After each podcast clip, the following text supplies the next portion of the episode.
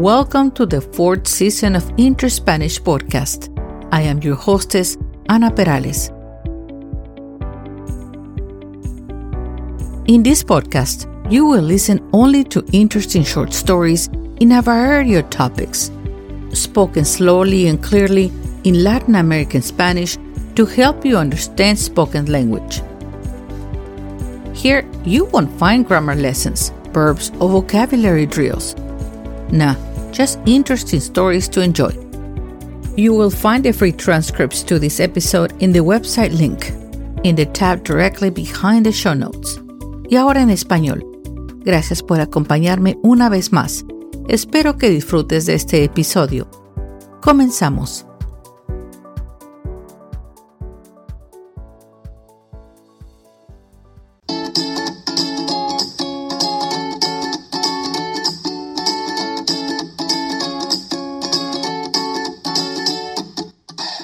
Viajas un poquito al pasado, ¿recuerdas tu infancia y los juegos que jugabas? ¿Lo hacías con tus hermanos o amigos? ¿Salías a la calle a corretear o lo hacías en el patio de tu casa? No existe un solo recuerdo relacionado con la infancia, sino varios, que permanecen en la memoria durante mucho tiempo. Puede ser un sabor u olor de comida, un juego o un programa de televisión infantil.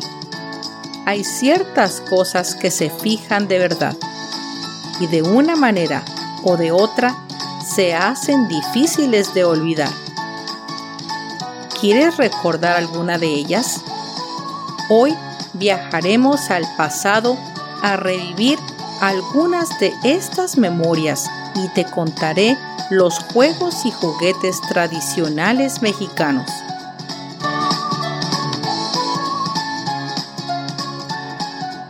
En México existe una gran cantidad de juegos autóctonos tradicionales que reúne a grandes y chicos para pasar un rato divertido.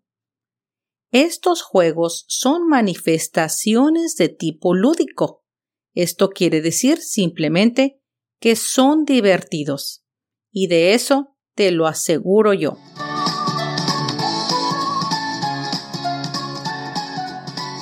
Estos juegos que se transmiten de generación en generación y que han logrado perdurar durante muchos años, superando las amenazas que pueden traer las nuevas tecnologías.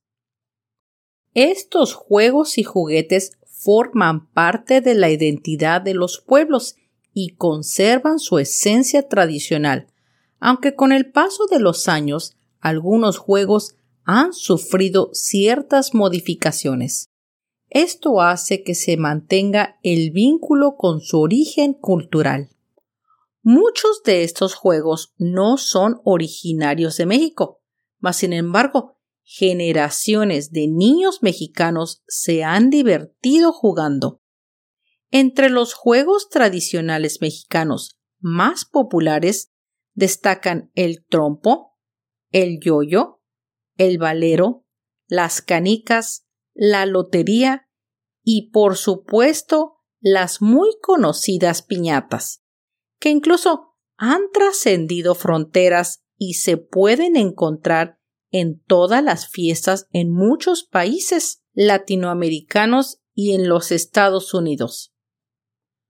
Los juegos tradicionales tienen reglas sencillas.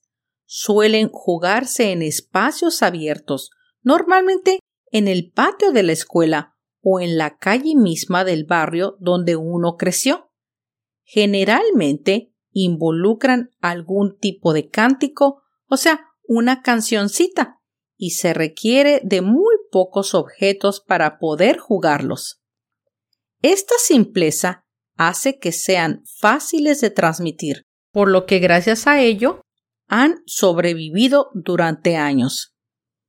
Particularmente en México, muchos de estos juegos tradicionales vinculan a los niños con sus raíces originarias, lo que hace que estas tradiciones centenarias se mantengan vivas.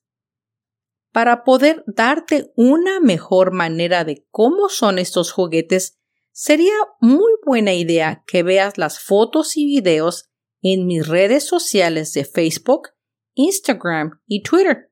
Entonces, bien, comencemos.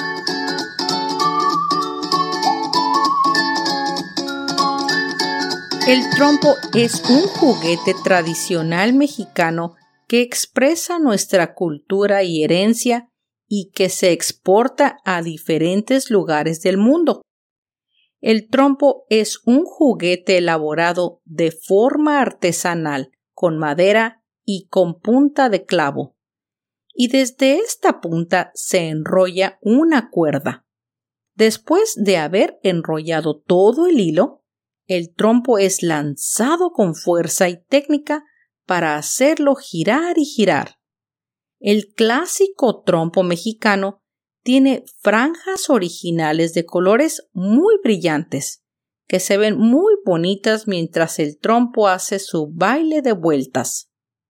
Los pequeños talleres y fábricas mexicanas dedicadas a la juguetería tuvieron su periodo de modernización a finales del siglo XIX y principios del XX, creando trompos con varios tipos de maderas para hacerlos capaces de resistir los golpes de los usuarios. En 1963 se introdujeron los primeros trompos de plástico bajo el sello Plastimarks, con mucha publicidad en programas de televisión como el del comediante Chabelo, quien dio gran impulso a la promoción del trompo de plástico en nuestro país. Existen diversas modalidades del juego, pero de cualquier forma que se juegue, es sin duda un juguete muy divertido tanto para niños y adultos. Los trompos no tienen un origen definido, pero se tiene conocimiento de la existencia de algo parecido al trompo desde el año 4000 antes de Cristo, ya que se han encontrado ejemplares hechos de arcilla en las orillas del río Eufrates en Turquía. Hay algunas pinturas antiguas donde se encuentran representados, así como en algunos textos literarios de la antigüedad. Inclusive se dice que el trompo fue un instrumento para prácticas de adivinación y se cree que se utilizaba para recrear el movimiento de los astros.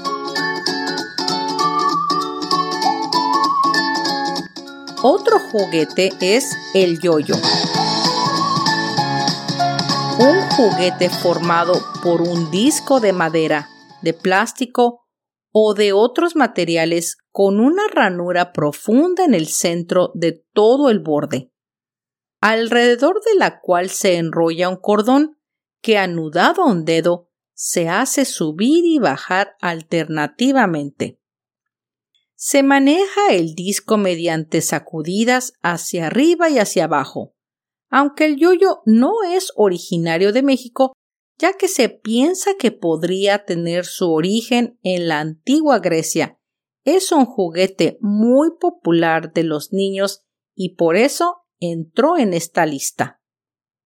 El diccionario de Webster afirma que la palabra yoyo deriva de la palabra yoyo en idioma ilocano del norte de Filipinas. Muchas otras fuentes afirman que yoyo era un término tagalo, que significa viene, viene. No se conoce con exactitud el origen del yoyo, aunque se estima que pudo tener un antecedente en la antigua Grecia. En una copa de la antigua Atenas del siglo V, aparece un joven que sostiene un objeto esférico que pende de un hilo, en una actitud que recuerda a la del moderno juego del yoyo, sin que se pueda estar seguro de las características concretas del objeto o su utilidad. Una pintura de 1769 muestra a Luis XVII de tan solo cuatro años de edad jugando con un yoyo, quien usaba dicho objeto como único juguete. En el siglo XVIII, los soldados franceses y hasta el mismo Napoleón usarían el yoyo como un objeto antiestresante. El 20 de noviembre de 1866, James L. Haven y Charles Hetrick de Cincinnati, Ohio, firmaron la patente estadounidense. Sin embargo, el yoyo permaneció en relativa oscuridad hasta que en 1928 un filipino estadounidense llamado Pedro Flores abrió la fábrica Yoyo Manufacturing Company en Santa Bárbara, California. La empresa comenzó fabricando una docena de modelos de juguete, pero un año después, en noviembre de 1929, Flores tuvo que abrir dos fábricas más, una en Los Ángeles y Hollywood. Ocupaba hasta 600 trabajadores y producían 300.000 unidades diarias. En 1930, el estadounidense Donald Duncan compró las fábricas de flores. Hoy día, cada 6 de junio en todo el mundo se celebra el Día Mundial del Yoyo, por lo que es normal ver en las calles a niños y adultos practicar sus mejores movimientos con este juguete y se hacen múltiples actividades y competencias donde las personas más experimentadas con este tradicional juguete manifiestan sus habilidades. El valero. Si eres mexicano y no te lastimaste la mano mientras jugabas con el valero, no tuviste infancia. Yo sí, me di golpes en las manos, brazos y hasta la cabeza. El valero es un juguete que consiste en una bola o barril pequeño de madera con un hueco en el centro de aproximadamente 3 a 5 centímetros de profundidad y un pequeño palo. Ambos elementos están unidos por un cordón. El objetivo del juego es hacer incrustar un eje delgado del tallo al hueco del mazo. Pareciera trabajo fácil, pero requiere mucha práctica, paciencia y cuidado, pues es usual llevarse uno que otro golpe en el intento. La forma del valero es diferente de acuerdo a la región en que se juega. Hay variantes en la forma de la copa y el mango. El origen de este tradicional juego de destreza es muy incierto es conocido y jugado en gran parte de América Latina. Y aunque se le conoce por distintos nombres, es un hecho que su uso se remonta a épocas precolombinas. En el estado de Yucatán existen registros mayas que datan al periodo clásico, entre el año 250 y el 950, en los cuales se hace referencia a la práctica de un juego autóctono muy parecido, pero en el cual las bolas eran cráneos humanos. ¿Te puedes imaginar? Yo lo que me pregunto es ¿de dónde salieron los cráneos? De seguro que fueron prisioneros de guerra. ¿Tú qué piensas? En las etnias precolombinas de América aparece este juguete como parte de la artesanía local en países como México, Guatemala, El Salvador, Perú, Colombia, Chile y Venezuela. Los grabados más antiguos que muestran jugadores de valero en Francia son del siglo VII. Las canicas. Las canicas son pequeñas bolitas de arcilla, metal, barro, piedra o vidrio que todos conocemos por su brillo y a veces colorido. Las canicas se han jugado en todo el mundo prácticamente desde que el hombre descubrió que un guijarro redondo podría rodar. Se han encontrado pequeñas pelotas de barro en la edad de piedra.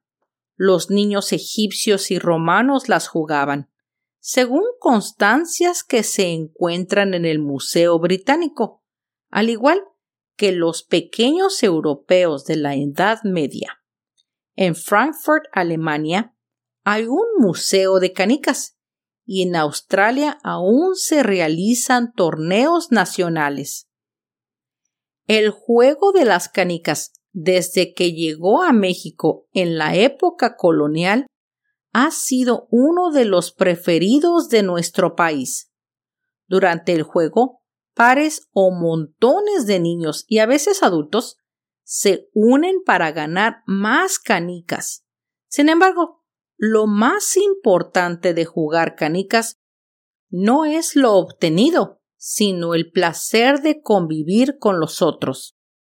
Existen infinidad de formas de lanzarlas y modalidades del juego que van variando en cada país. Las canicas se clasifican de acuerdo con el material de su elaboración, su tamaño y sus características. Pueden ser de barro, de piedra o de vidrio. Existen distintos tipos de canicas, que entre los jugadores eran muy apreciados. Unas son las ágatas, que se destacan por su valor y su belleza con tuenes líneas de colores dentro de la esfera transparente. La matatena. El juego de matatenas o jacks en inglés es un juego en el que principalmente influye la destreza de los participantes y se juega sobre una superficie lisa. Su nombre proviene del náhuatl. Matl, mano, tetl, piedra, tena, llenar, o sea, llenar la mano con piedras. Sin embargo, el juego de matatenas que se practica en muchos países del mundo donde se le conoce por otros nombres. Yaquis en Cuba, Yaxes en Costa Rica, Yax en Estados Unidos, entre otros. Pero en esencia se juega igual o de manera muy similar. Los elementos necesarios son un conjunto de matatenas y una pelota pequeña que rebote, por lo general se venden juntos como un juguete completo en el mercado o en alguna tienda de juguetes. El grupo de matatenas son arrojadas ligeramente sobre el piso o la mesa, a modo que queden al alcance del participante. La posición que tomen las piezas al dejar de moverse será muy importante. Esto es un factor que determina si el turno es más fácil o difícil. Una forma de jugar es rebotar la pelota y tomar una pieza a la vez. Otra manera de jugar es botar la pelota y entonces ir acumulando las piezas en cantidades consecutivas. La lotería. El juego de la lotería ampliamente difundido en México, es un juego de azar que deleita a chicos y grandes en ferias, kermeses y fiestas familiares. La Lotería Mexicana es uno de los juegos de mesa más tradicionales de nuestro país. El origen se remonta a Italia, aproximadamente en el año 1400. En aquel entonces, el juego se llamaba Loto y consistía en sacar cinco números de un total de 90. Cada número estaba asociado con una imagen. Posteriormente su práctica se extendió a España y fue traído en el siglo XVIII a la entonces Nueva España. En un principio la lotería era jugada exclusivamente por las clases altas en la colonia. Actualmente el juego consta de 54 cartas para jugar, cada una con una imagen diferente, un número y un nombre de la carta. Fue durante la Guerra de Independencia de México, 1810 a 1821, que la lotería se convirtió en un pasatiempo cotidiano entre los soldados. Les ayudaba a sobrellevar grandes campañas y los distraía del dolor de la guerra. A su regreso de los campos de batalla en sus pueblos y en sus hogares popularizaron el juego y así la lotería se extendió por todo México. Las imágenes de la lotería fueron transformándose con el tiempo, adoptando iconos que representaban a la sociedad. La lotería que todos conocemos en la actualidad está conformada por imágenes resultados del trabajo del empresario francés Clemente Jacques, que en 1887 imprimió su primer versión de la lotería.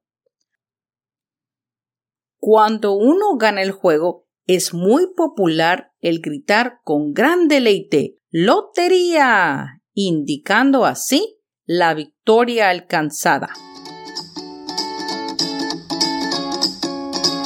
La piñata. En México, ninguna fiesta navideña está completa sin una piñata. Esta tradición mexicana se ha convertido en una parte central de las posadas, siendo un éxito entre chicos y grandes por igual.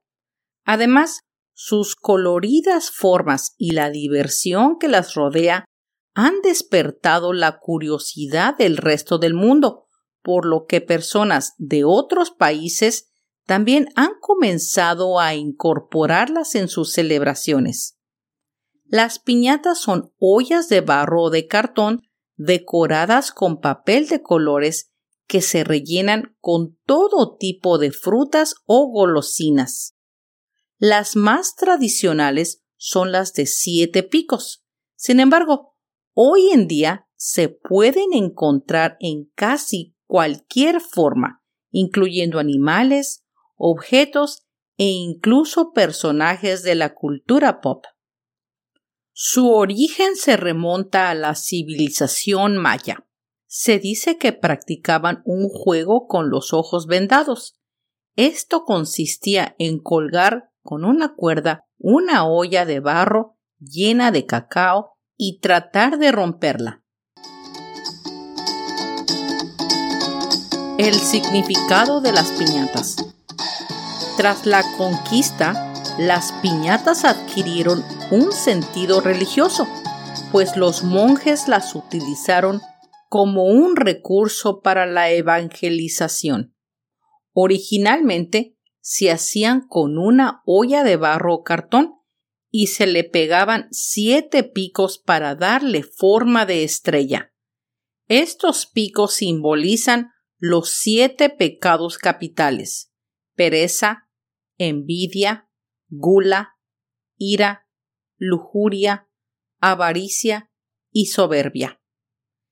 El palo que se emplea para pegarle a la piñata y romperla simula la fuerza con la que se vence al mal y se destruye la falsedad y el engaño. La venda con que se cubren los ojos representa la fe ciega en Dios. Los colores brillantes simbolizan las vanidades del mundo y tentaciones del demonio. Los frutos y dulces con los que se rellena la piñata son la recompensa por vencer el pecado. El significado de las piñatas encajó a la perfección con la temática de las posadas. Con el paso del tiempo, esta tradición se sumó a las fiestas navideñas. De estas fiestas te hablaré próximamente en otro episodio. Para pegarle la piñata se acostumbra a cantar mientras la persona intenta romperla, y este es el cántico tradicional.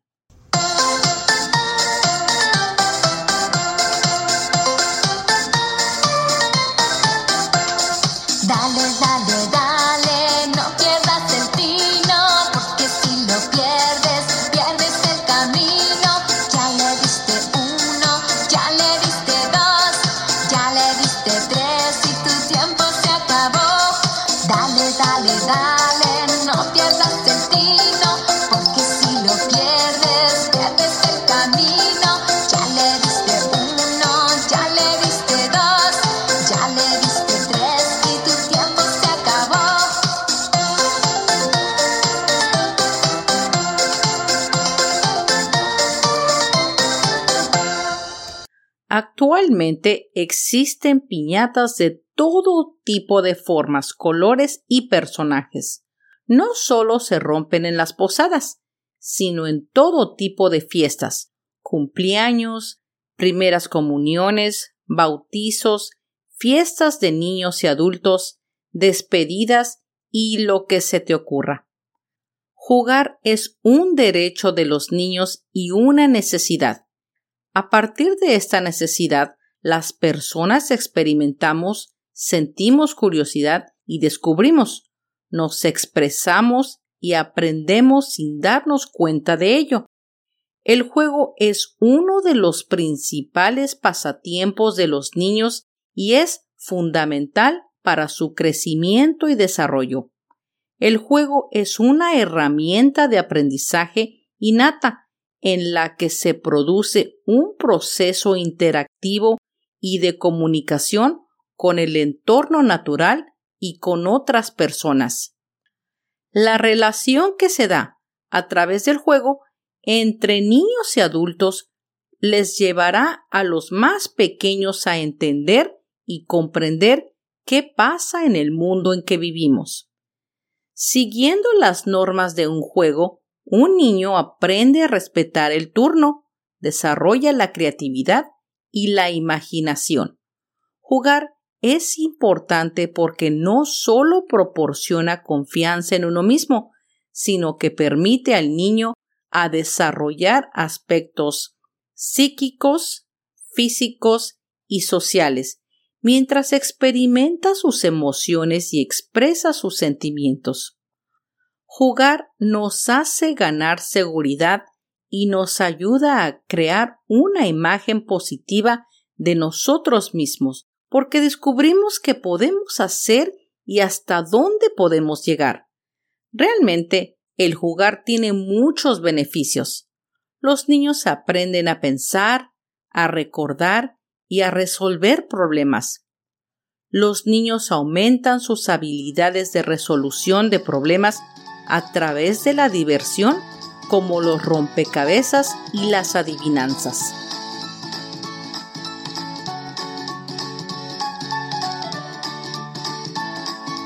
Ya de adulto, uno tiene muchas oportunidades de seguir jugando. Lo puedes hacer con los niños de tu vida y también con tus compañeros, familiares y amigos adultos en tu próxima reunión deja los deberes atrás, toma un buen juego y a divertirse.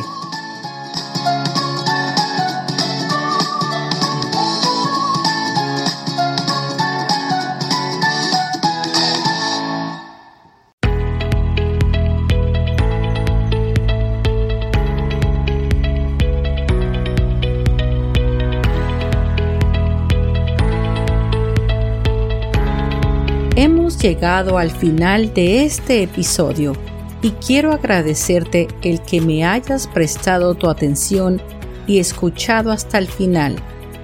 Yo espero que hayas disfrutado de esta narración y quiero invitarte a que entres a mis redes sociales de Interspanish. Ahí encontrarás más información y algunas fotos sobre los episodios. También puedes comentar hacer preguntas y comunicarte conmigo.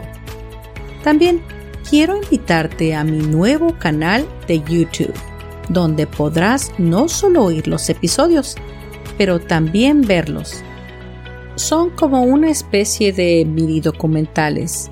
Son pocos, pues voy empezando, pero creo que te van a fascinar. Suscríbete, hazle like y comenta y dime qué piensas para que pueda mejorar el canal. Yo te lo voy a agradecer. Si gustas, también me puedes enviar un correo electrónico a interspanishpodcast at gmail.com. Espero me acompañes al próximo episodio de Interspanish. Hasta pronto.